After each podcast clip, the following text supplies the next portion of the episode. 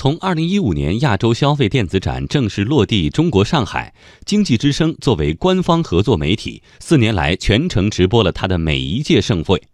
短短四年间，亚洲消费电子展已经成为亚洲地区颇具影响力的消费电子技术展会。大力支持自主创新，提供技术展示平台，亚洲消费电子展见证了中国科技前进的步伐。来听央广经济之声记者刘倩茹的报道。亚洲消费电子展在今年迎来了四岁生日。上海国展展览中心有限公司总经理吴江红告诉记者：“虽然不能和国际消费电子展庞大的展览面积和参展规模相比，但是亚洲消费电子展的成长速度已经让组织者相当满意。整个展览会呢，一共是二十二个国家和地区五百多家展商，展示的面积呢，我们官方对外宣布是五万平米。实际上，如果就它的展示的面积来说的话，应该有六万多平米，加上这个户外的展示的面积。”比去年有百分之二十五的这个增长，比第一届的话几乎是快三倍了。就我从事会展的感觉来说，亚洲消费电子展啊，就增长的规模来说，增长的速率来说，是增长最快的。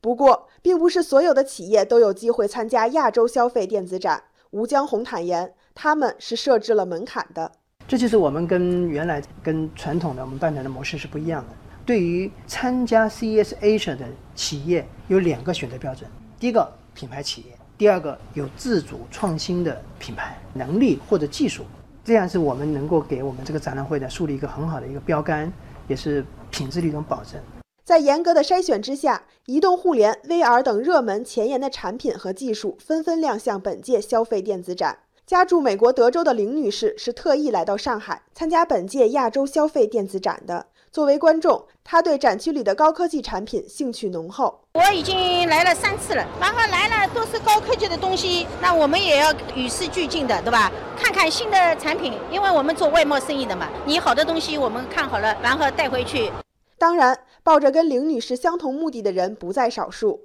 而本届亚洲消费电子展自然也不会让他们失望。吴江红介绍说，本届展会特别设立了人工智能展示区，从而向外界展示计算机自主学习的能力。今年的亚洲消费电子展呢，有将近四十家的企业来展示人工智能的方面的一些最新的趋势跟成果，像这个大数据的处理，包括计算机的自我学习、深度学习，特别是人跟机之间的这种对话这个功能的开发，在今年的人工智能的展区会有很多的体现。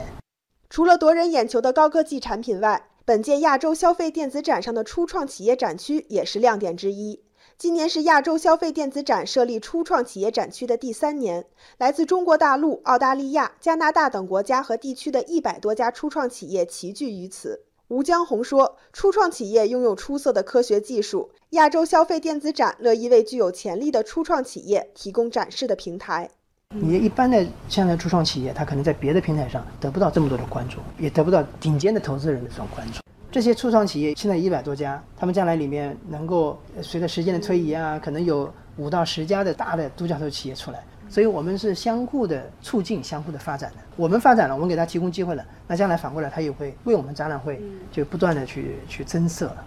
如今，以中国市场为代表的亚洲区域已经成为了消费电子产业的重要驱动力量，而我国企业自主创新的脚步从未停歇。对此，吴江红深有体会。在他看来，我国的科技水平正在日益提升，而亚洲消费电子展有幸见证了这一进步。中国的科技的创新能力越来越强，像人工智能啊、无人驾驶啊、物联网啊。原来我感觉好像只有国外比较强，但这几年通过我这个展览会的平台，我观察到现在中国的企业这个创新能力非常强。就中国的一些企业，原来可能第一年可能还是在初创的园区里展示的，今年拿了很大的展台，它的产品已经已经问世了。我觉得未来的就引领全球的技术发展或者生活方式的改变，或者科技真正改变生活，将来中国可能是个领先者，是个领跑者。